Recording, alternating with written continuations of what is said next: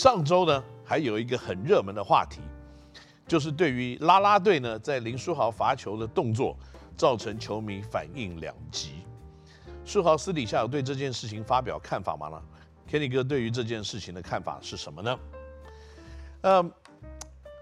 我认为拉拉队在干扰这件事情，还有在今年呢，整个联盟每一个主场球队对于干扰这件事情，在罚球上面呢，好像都下了额外的功夫。每一个球队都有自己去干扰罚球者的一种模式。在过去呢，可能在 NBA 里面，球迷要怎么样挥动，他要怎么样发声音，或者做任何的东西，我认为这是一个可以被接受的。那但是是球团所发动要去影响罚球者所做的任何的行为，我认为这个都是有待商榷的。因为球迷的行为呢，有的时候主场球队必须要去限制或者去规范。那可是干扰对方球员罚球这件事情，我记得 NBA 好像跟 NCAA 一样都没有真正对球迷有任何的规范，可是对球团自己本身好像是有一定的规范的动作嘛。那至于 P. League 的规则要怎么样去参考，怎么样让这些事情比较没有过度，或者是太离谱的一些干扰罚球者的动作，那都是我们必须要去看看别人在干什么，而留下一些参考的数据，跟留下一些参考的动作。那更重要一点，你不要说场边的啦啦队好了，有的时候在比赛的过程当中啊，这个有的。规则也会规范，就是说你在罚球的时候，在左右排队的这些要去抓篮板的人，他可不可以手在那边挥舞啊？或者是故意啊啊打一个喷嚏啊？或者是他要罚球的时候故意把手放这样拉下来，来吸引罚球者的专注度，让他来导致命中率下降。那这件事情应该是在场上所发生的。那如果真的要严格的来做任何的执行的话，我反而在场上影响罚球者这件事情，可能更值得我们大家来讨论讨论。不过不管怎么样，只要规则是一致性的，我认为对每一个球队都是以最公平的方式，有一致性的执行，这样子的角度来看规则以及规范，接下来要怎么去拟定，这个才是最重要的。因为这个。有的时候呢，职业选手在做很多场上的事情的时候，他必须要去顶住压力，他必须要有他的专注度。那至于拉拉队要怎么来影响，我觉得专注度比较低一点的罚球的选手，可能被影响到的几率就会比较高一点。对自己呢，专注度已经完全是 locked in。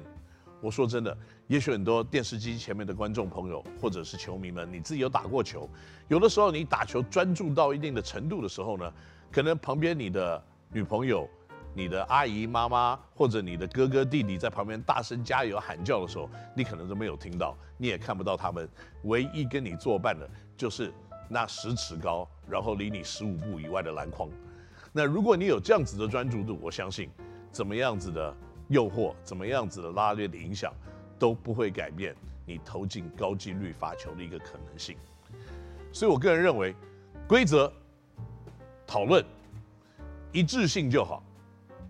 至于它一致性的程度是到什么地方，我觉得这个最后呢，也是要来回馈在球员在罚球的时候受到多少影响的这样子的一个内容。如果联盟本身呢，在运动选手的罚球命中率就是不好的话呢，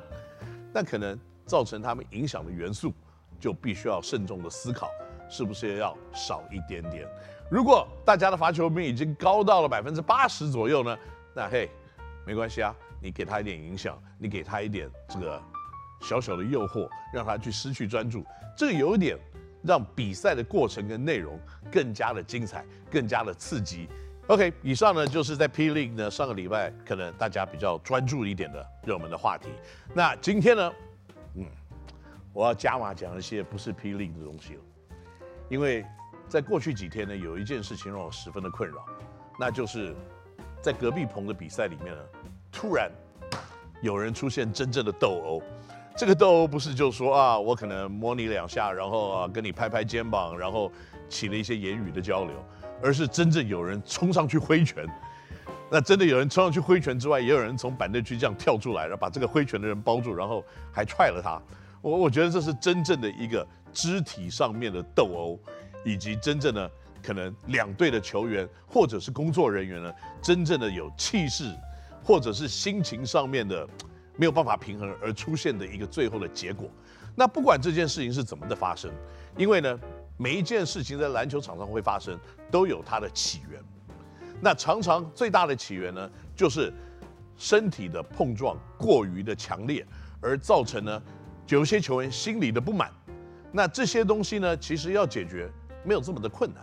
那就是你哨音的频率想快一点。有小动作的人呢，你就多抓他一点，让他一下子三四五六犯，让他下去领一个这个今天不出赛的假单。那这个问题基本上就可以解决了。所以有的时候呢，当气氛开始热热络的时候，哨音的频率响起的节奏就应该要更快一点。那至于变成最后呢，互相挥拳斗殴，我个人认为，在我过去参与的球队，我经营过的球队，我当总经理的球队呢，我们也有发生跟人家拳拳相向这样子的一些过去的历史跟内容。但是经过一次以后，我自己的学习，就是一旦有生场上有火爆的场面要发生的时候，身为球队的工作人员，身为球队的经营者，身为球队的任何的一个成员，都应该要避免扩大事件的发生，而不是去逞一时之快，然后呢去加入场上的斗殴，或加入场上去加码的去跟对方来打击。我认为这件事情，如果真的要斗殴，是没完没了的。所以，如何以最快的速度把自己的情绪给压制下去，然后来停止扩大场上已经非常火爆的场面，是每一个球团，我现在心里在想着，是每一个球团的工作人员，以及不管是球员啊，也许球员的心态会比较激动一点。如果你不是球员，你是管理人员。真的不要逞一时之快，想要帮你的队友，想要帮你一起每天一起生活的球员上去出一口气，因为这个对球队、球员整体的篮球的发展都不是一件好事。那如果呢，有幸可以在这个时候呢，伸出你的双手，把你的球员拦在这个场界外以外的地方，那可能呢。你是帮助你的球队以及台湾篮球呢，避免很多不必要的罚款，以及不必要无法出赛结果这样子的一个内容。好了，这个看起来我好像是和平的支持者，这个不希望场上有任何火爆的画面。其实这个都是完全学习以后受到一定的惩罚，然后呢，你可能才会有了一种心态。因为在篮球场上拼的是球技，拼的是拼劲，拼的是。谁可以真正的 hold 住自己的情绪，然后可以争取最高赢球的几率，这个才是大家所想看到的。那如果你真的只是想上打架的话呢，那可能加入 MMA 会比较快一点。那另外呢，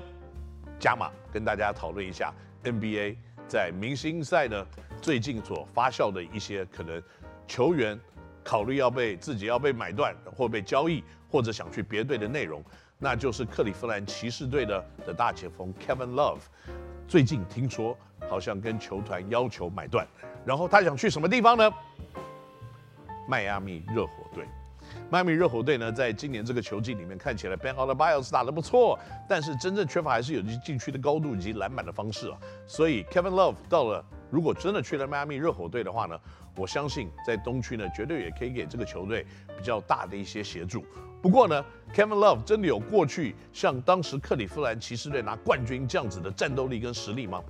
啊、我想离那段期间已经有一点点距离了。那这样子的加入的影响力，可能不会有像很多太阳队友 Kevin Durant 的加入这样子影响力来这么的明显。不过，不管用什么角度来看，Kevin Love 仍然在联盟里面呢是一个称职的四号球员。所以，如果他真的卷了铺盖，跑去了迈阿密热火，我相信帮迈阿密热火团队的战力绝对会有一定的帮助的。好了，以上呢就是这个礼拜的 Kenny NOW 星球。那我们继续呢，在下一个礼拜应该会带给大家更多在 P League 里面，今年各个球员谁可以得到什么奖项，这样子的一些介绍以及分析。我是高景言，我们下个礼拜四晚上八点钟再见，拜拜。